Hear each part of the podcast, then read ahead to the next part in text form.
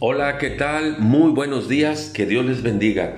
Seguimos meditando en el libro de lamentaciones, ahora en el capítulo número 4. Este libro eh, habla de las congojas y de las tristezas y de la ruina en la que vivía el pueblo a causa del cautiverio.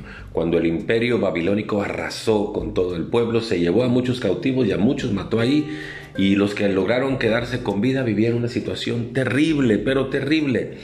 Déjeme darle una descripción de algo que vivían en ese tiempo del cautiverio.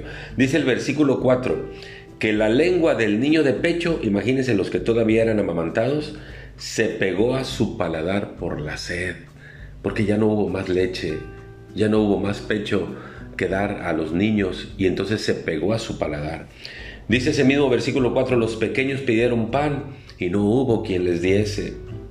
El versículo 9 dice, más dichosos fueron los muertos a espada que los muertos por el hambre. Y es evidente, ¿verdad? Los muertos a espada murieron en el momento que la espada los atravesó. Y eso fue mejor que estarse muriendo de hambre, dice el mismo versículo 9. Porque estos, los que murieron de hambre, murieron poco a poco por falta de los frutos de la tierra. Luego se describe algo terrible, un acto de canibalismo. Dice el versículo 10, las manos de mujeres piadosas cocinaron a sus hijos. Sus propios hijos les sirvieron de comida en el día del cautiverio.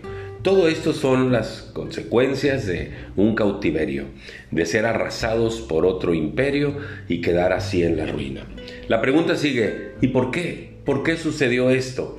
Bueno, mire lo que dice el versículo 6, porque se aumentó la maldad de mi pueblo más que el pecado de Sodoma aquella ciudad de Sodoma junto con la de Gomorra, que fue destruida por fuego a causa de su terrible inmoralidad y promiscuidad. Porque hubo pecado, vinieron consecuencias. Luego dice el versículo 13, por causa de los pecados de los profetas y las maldades de sus sacerdotes. Cuando estos, que eran los encargados de regir la vida espiritual del pueblo, se desentendieron de ello y cometieron pecado y anduvieron en maldades, pues vino toda esta terrible consecuencia.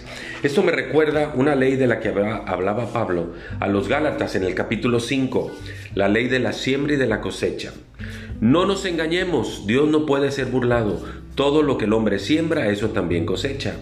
Dice el versículo 8, porque el que siembra para su carne, de la carne cosechará corrupción, pero el que siembra para el espíritu, del espíritu cosechará vida eterna. Y el 9 dice, no nos cansemos pues de hacer el bien, porque a su tiempo cosecharemos si no desmayamos.